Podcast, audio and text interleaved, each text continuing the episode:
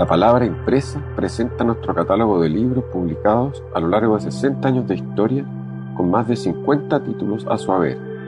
Se trata de ediciones que abordan temáticas tan diversas como la planificación urbana, el juego, la poesía y los objetos cotidianos.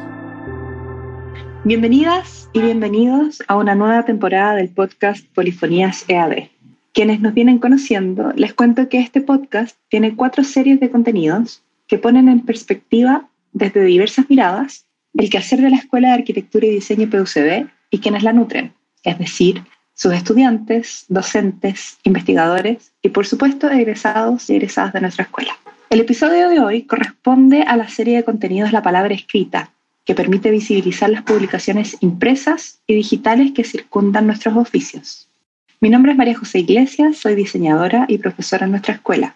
En esta oportunidad nos acompaña Cecilia Morgado, quien hace unos meses, en 2022, publicó el libro dibujado Valle del Arno, estudio del dibujo de Leonardo da Vinci. ¿Cómo estás, Cecilia? Bienvenida a esta nueva edición. Hola, María José. Muchas gracias por invitarme a esta nueva edición. Estoy muy contenta. Un placer conversar contigo siempre. Les cuento un poco acerca de Cecilia. Cecilia Morgado de Piña Marina y su vida ha transcurrido frente al Pacífico. En 1973 ingresó a la Escuela de Arquitectura de la Universidad Católica de Valparaíso, donde hacía pocos años se impartían las carreras nuevas de diseño. Le tocó ser pionera. Al año siguiente se incorporó al taller de obras de la Ciudad Abierta guiado por el arquitecto Alberto Cruz Covarrubias. En este contexto inicia sus ejercicios de dibujo a plumilla tubular junto a Enrique Mastrantonio, como en ronda. Luego en los 80 fue parte del equipo junto a Claudio Girola y Godofredo Yomi en el taller de investigaciones gráficas. El hilo conductor de Cecilia Morgado ha sido el estudio de dibujo para tramas, el que incorpora como materia en sus cursos de vestuario en Duoc de Viña del Mar Asimismo, la idea de manualidad en la vestimenta, especialmente para telas tejidas. Trabaja en el ámbito docente editorial junto a María Pedrina en la Universidad Viña del Mar y actualmente es creadora de la marca Se Anuda Tramas, donde diseña vestimentas en hebras anudadas usando el dibujo tramado para realizar los patrones. La obra sobre la que estaremos conversando hoy y lo que le da origen incluye una serie de 15 dibujos realizados con plumilla y tinta resultantes del estudio de observación que realizó Cecilia por siete años, a fines de los 70 y a principios de los 80, guiada por el arquitecto Alberto Cruz en la ciudad abierta.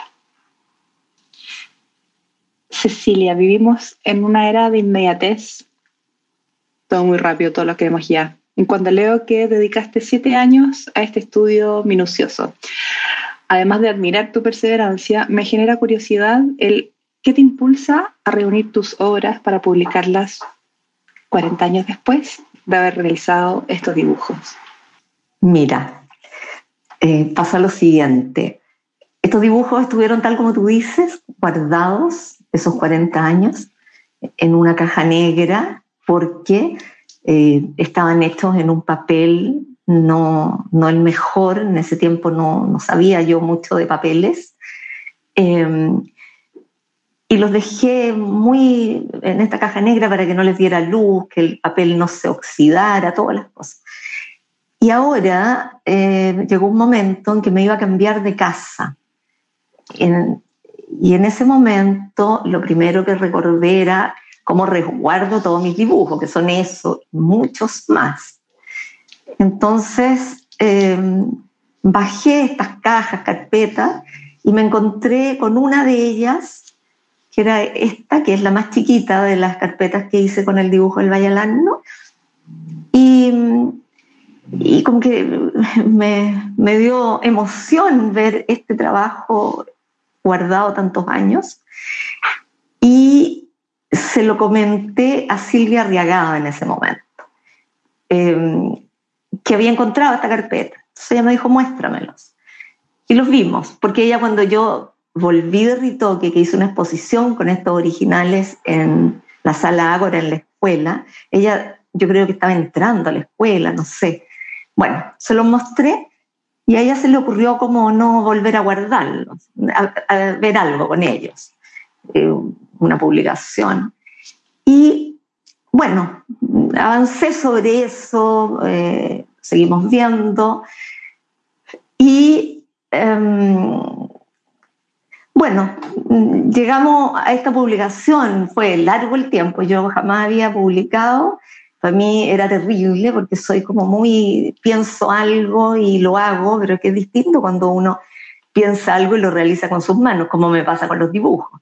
Yo comienzo un dibujo y no me voy a acostar a dormir hasta que el dibujo no está en un estado que yo considero que puedo ir a dormir. Y no es así cuando uno va a publicar, ¿no? Tú conoces bien eso. Entonces, entonces eh, ahora, bueno, después lo postulé a un fondar, que es el que realmente, el que se realizó, que es este libro. Así fue como ese encuentro con los dibujos y el proceso hasta que llegó a publicarse. Me imagino que este reencuentro con, estas carpetas también despertaron un montón de recuerdos, ¿cierto? Y quiero llevarte allá, eh, porque este estudio lo realizaste en Ciudad Abierta bajo la guía de Alberto Cruz, uno de los fundadores de la escuela, que en sus fundamentos planteaban la indisolubilidad de vida, trabajo y estudio. Quisiera que nos contaras un poco acerca de ese contexto creativo en la relación maestro-aprendiz, muy renacentista por lo demás, y en qué consistió ese encargo con la impronta de la modernidad.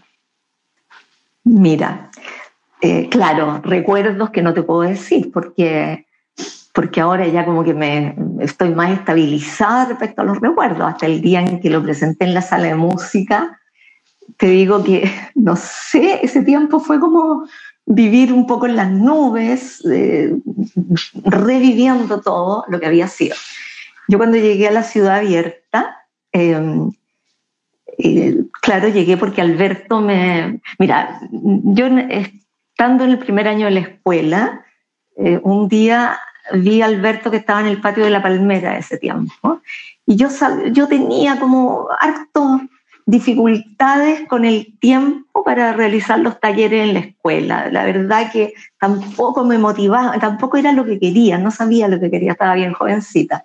Entonces fui al patio y le dije, Alberto, yo no puedo hacer los talleres y este último lo pienso no terminar, pero no me quiero ir de la escuela.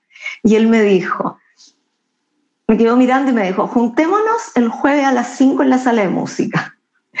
Yo partí el jueves a las 5 a la sala de música y desde ahí él, sin, sin hablar nosotros para atrás, ¿ah? nada, simplemente él me dijo, mira, empecemos tal día, te traes una carpeta, unas plumillas y vienes a la sala de música tal día a las 9 de la mañana. Cuando llegué allá me esperaba él, eh, Mastra y Nacho Balcells entonces, bueno, hablamos un ratito. Una cosa bien interesante, que era siempre eh, mirando como hacia adelante. Nunca, nunca que bueno, Nacho había sido un profesor mío de taller, el del primer taller. Eh, entonces, hablamos al tiro como del dibujo de la plumilla, de eso. Y al día siguiente, que yo llegué con mis carpetas, Mastra, que era el profesor de taller en ese momento, me dijo, eh, vas a hacer unas líneas en una carpeta de un, lado, de un lado al otro, muy seguidas, muy juntas, y eso fue mi primera carpeta, varias páginas, con estas líneas. Muy bonitas, no sé qué pasó, no, perdí de vista esa carpeta, lamentablemente, porque en ese momento que yo puedo haber pensado que esto era un ejercicio que no valía mucho la pena, olvídate que hoy día lo amaría, solo mirarlo. Y bueno, y cuando estaba terminando esta carpeta, Alberto todos los días me miraba, todos los días había reunión a las 7 de la tarde, que era la clase con Alberto para los talleres de hora de arquitectura, que eran lo que existían ahí. Entonces él me miraba y un día me dijo, mira, a ver, cuando estaba terminando esta carpeta, mañana trae, o me ha dado más que un día yo creo, a pesar de que todo era para ayer, em, busca un libro de Leonardo y busca uno que tenga el Valle del, del Arno, que no todos lo tienen, y ojalá sea el Valle del Arno dibujado, que se note un poco la línea del dibujo de Leonardo. Ya, partí buscándolo y en un libro usado encontré este desde donde trabajé. Y llegué el día siguiente, subsiguiente, con esto, con otra carpeta. Entonces Alberto me dice, mira, eh, ya, vas a dibujar el Valle del Arno, eh, nunca lo vas a copiar. Eh, ya, yo, tremendo, porque nunca lo vas a copiar, voy a dibujar algo de Leonardo, era bastante, bastante peso. y entonces tenía una carpetita en que hice como, le di unas miradas. Una cosa bien importante es que entendí el dibujo y la observación desde dentro, no desde, no desde que a uno le hablan de la observación y el dibujo y se lo dicen desde fuera y uno sale y dibuja. Esto que me significa algo bien especial en mi cuerpo fue sentada dibujando desde las 9 de la mañana hasta las 7 de la tarde cuando comenzaba la reunión, la clase, eh, yo dibujaba, dibujaba. Entonces, di unas miradas en este dibujo y escribí, hice unos bosquejos como el lado izquierdo, el lado derecho, primero lo había dividido en cuatro, después encontré que no, que fome, porque dividirlo en cuatro es bien fácil quedar con el mismo dibujo dividido en cuatro. Y empecé a hacer estos fragmentos, que tampoco eran correlativos, un fragmento en un lado, otro en otro, otro en otro, y así se me fue conformando un dibujo casi propio en ese sentido, personal más que propio. Eh, y eso fue como el comienzo en este dibujar. Y desde ahí, eh, siempre lo mío ha sido el dibujo, la observación y el dibujo.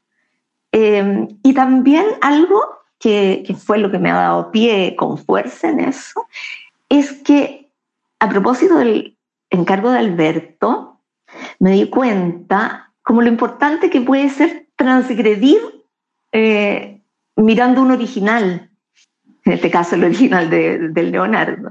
Eh, como, ¿cómo, ¿Cómo hacer algo que nace desde uno solo por transgresión, digo, cuando el dibujo lo fragmento y lo, lo recompongo y, y, y, estoy preocupada como de, de, eso, pero no de llegar a, a un entero, no, no, me, no miro inicialmente cómo podría ser la composición de esta página, no. Parto como desde bien el interior. Alberto siempre miraba, él siempre tuvo una gracia que nunca sus correcciones eran esto está mal, hay que hacerlo de nuevo. Siempre avanza. Entonces siempre rescata lo que está bien y no lo que podría no estar. Entonces, él llegaba un día, entonces veía que en mi dibujo estaban estos que yo les llamé tajos, que son como estos blancos que entran con fuerza en estos, en estos achurados tan juntos uno a otro. Entonces él me decía como, mmm, hacía una observación respecto a ese blanco que entraba. Entonces eso me permitía a mí avanzar respecto al blanco. Después había algo respecto a cómo la línea nace y cómo termina, que me lo decía mirando lo que yo había hecho eh, cómo yo iba armando algo que no tenía contornos, sino que la línea comenzaba y la línea terminaba en otro borde que de alguna manera así se armó el borde siempre. No, no hay contornos dibujados y después adentro achurados, no, es uno que conforma todo. Eh, después de los tonos del color, porque del tono, no, más que porque yo Inicié estos dibujos con tinta negra y una de color sepia. El sepia se me ocurrió porque el dibujo de Leonardo siempre tiene una cosa medio sepia. Y em, fui y compré unos, unos pigmentos en la farmacia que era color sepia. Entonces yo todo ese tono lo hice siempre, yo mezclando. Entonces a veces mezclaba y era un poco más oscuro, y cuando volvía a llenar el tintero era un poco más, más claro. Entonces, de ahí aparecían todas estas tonalidades. Y con el negro lo iba logrando más que nada eh, por la línea que lograba adelgazar mucho o engrosar un poquito más. Esta era la plumilla tubular, ¿eh? siempre con plumilla tubular. que es muy delgada, que ahora hacen otra, la de ahora no, no se logra un trazo tan delgado. Em, entonces, todas las tonalidades que hay en las, páginas, de los originales son dadas por presión, por el espesor de la línea, y como te digo, por los pigmentos estos, que como yo no estaba haciendo una cosa industrial, me iban quedando en distintos tonos también. Qué, qué, bonito como Alberto fue desde el momento en que te lo encuentras en el patio de, de la Palmera, para los actuales, sí. la, la araucaria. Es que ahora, eh, claro. Sí, po, el patio de la Palmera. Eh, desde que te lo encuentras ahí uh, y cómo va guiando todo tu proceso, qué bonito cómo él va, va abriéndote camino, ¿no? Como sin cuestionar. Eh, qué, qué interesante sí. esa, esa como mirada muy pedagógica por lo demás. Eh, sí. ¿Y, ¿Y, te puedo decir algo más? Sí, claro, claro. Que eso es muy interesante y significó para mí mi modo de trabajar, de dibujar siempre, porque, y también de traspasárselo a mi alumna, que después te hablo de eso, eh, porque, eh, claro, yo partí en un asunto que no sabía, yo no, no me había propuesto dónde quería llegar, simplemente me quedé al lado de él como que para siempre, como quien dice. Y, y, eso que él me traspasaba era con lo que yo podía seguir creando mi, mis cuadernos. Entonces, es muy interesante, como dices tú, porque es, tiene ese modo que el Floro lo menciona en, en, el libro, al modo de la botella, dice él. Claro. claro, no es el profesor y la alumna, estábamos como continuando algo casi junto. Entiendo. En las anotaciones del libro hay a veces un lenguaje pedagógico, ¿cierto? Acerca de la técnica propiamente tal. Otras que tienen que ver con la percepción y otras de carácter más reflexivas y filosóficas. ¿Cómo fue evolucionando para ti el proceso durante ese tiempo y de qué manera esas sutilezas, minucias, finuras que me has ido comentando y que fuiste plasmando, se traspasaron a tu quehacer profesional en el ámbito editorial, en los textiles, en la docencia? ¿Cómo eso lo, lo, trajiste a tu vida profesional? Mira, hay una cosa bien importante cuando tú haces mención de toda la parte eh, como más de texto, filosófica, de, investigación. Eh, yo tuve la suerte de que desde que llegué el primer día a la ciudad abierta, la María Pedrina, ella era alumna creo que estaba empezando su título o por ahí. Y eh, estuve siempre muy cerca de ella. Entonces, eh, ella es una persona mm, como lee mucho, tiene mucho conocimiento, sabe de todo, de todos los pintores, de todos los dibujos, de todo. Entonces, para mí era también ella como una, una clase eh, diaria. A veces ella incluso estaba dibujando en la sala de música, al plano, cuando yo estaba en este dibujo.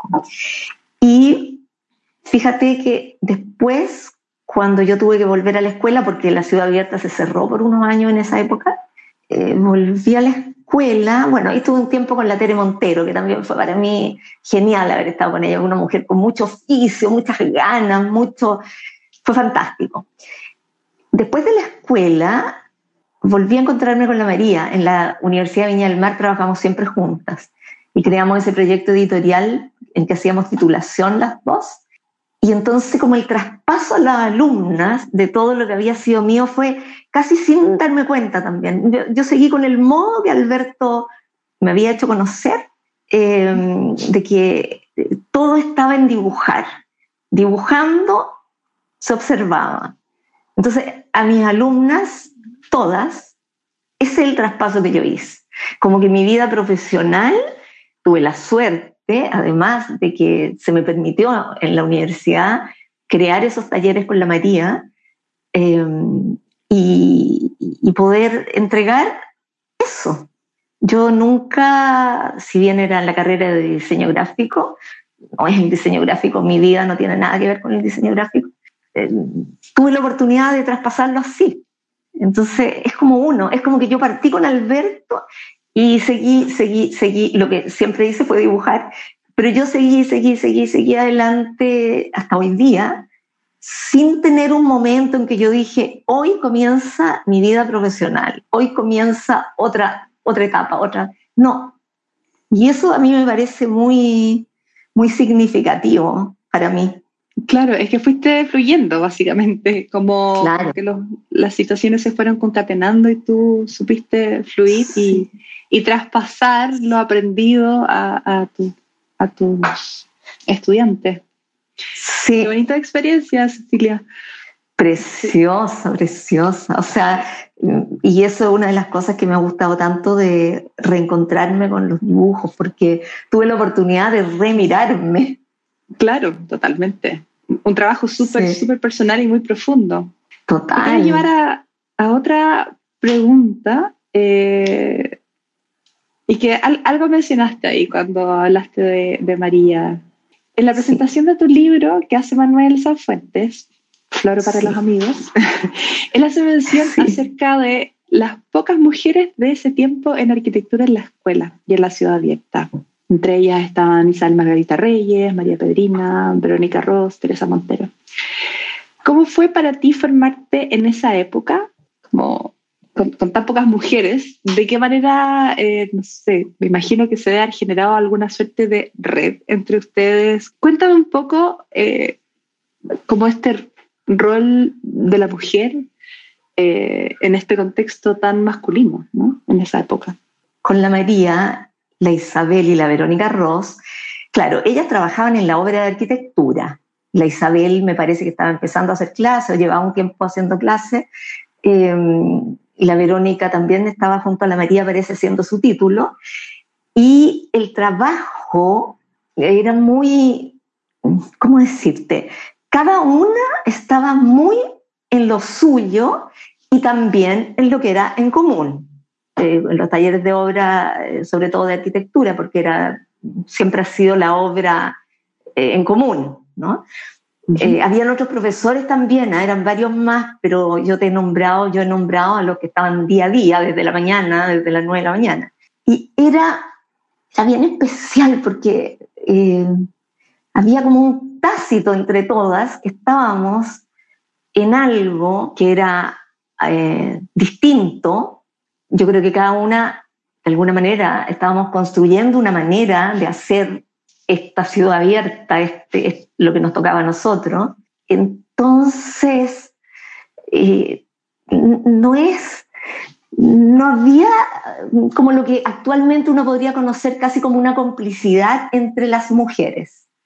Eh, era, que si digo que todo era más duro puede resultar raro hoy día, era más, o tal vez ni siquiera decir más, era, cada uno estaba muy concentrado en lo suyo.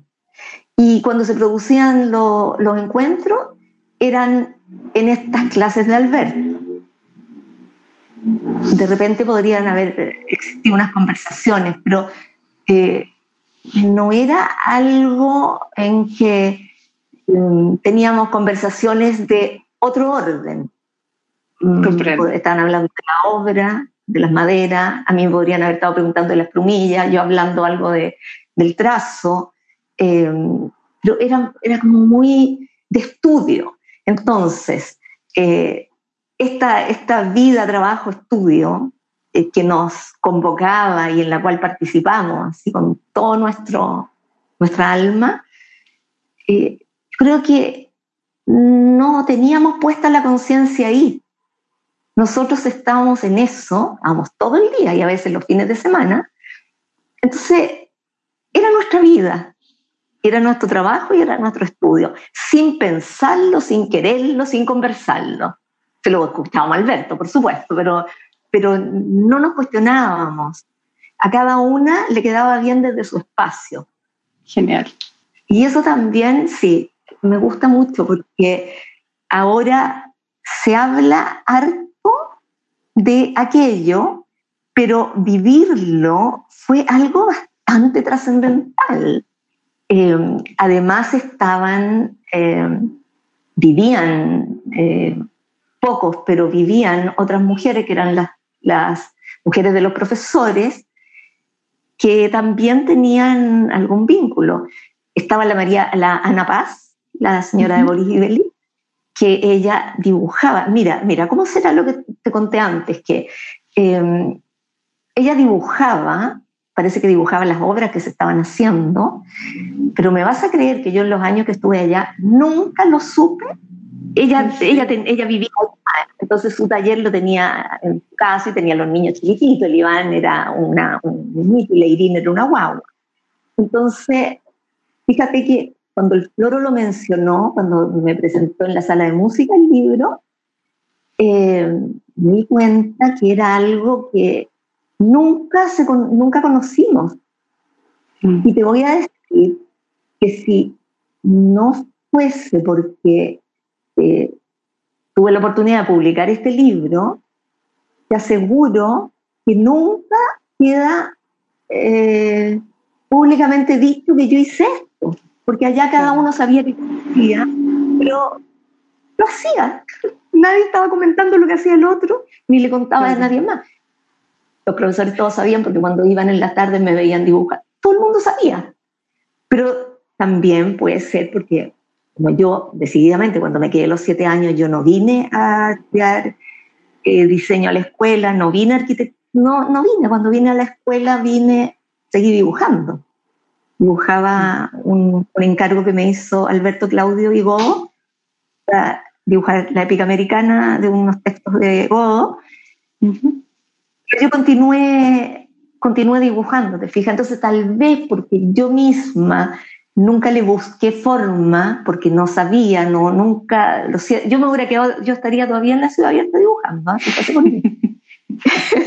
Entonces, eh, tal vez eso también hacía que, que, yo lo veía mucho más acentuado, cada uno estaba en lo suyo. Sí, es como al escucharte se me vienen a la mente eh, estas imágenes como a ver, ¿cómo decirlo para que no se malentienda? Como de monasterio un poco, como que cada uno ¿Sí? a su oficio en un estado contemplativo, en un estado reflexivo y, como sin, solo para uno mismo y como canalizando sus propios artes, ¿no? Como no, no para un otro, no para... Totalmente, totalmente, tal como lo dices. Claro, totalmente, porque eh, lo he sentido así y, mucha de la gente de piensa que los que con los que yo entré a la escuela, todos ellos son arquitectos o son diseñadores, hay más arquitectos, fui más, eh, más cercana a los de arquitectura. Incluso yo iba a hacer los talleres, no, los teóricos, varios teóricos de arquitectura, porque me venía con los de Ritoque y me encontraba entretenido, sea, algunos talleres, por, por amor a querer hacerlo. ¿eh?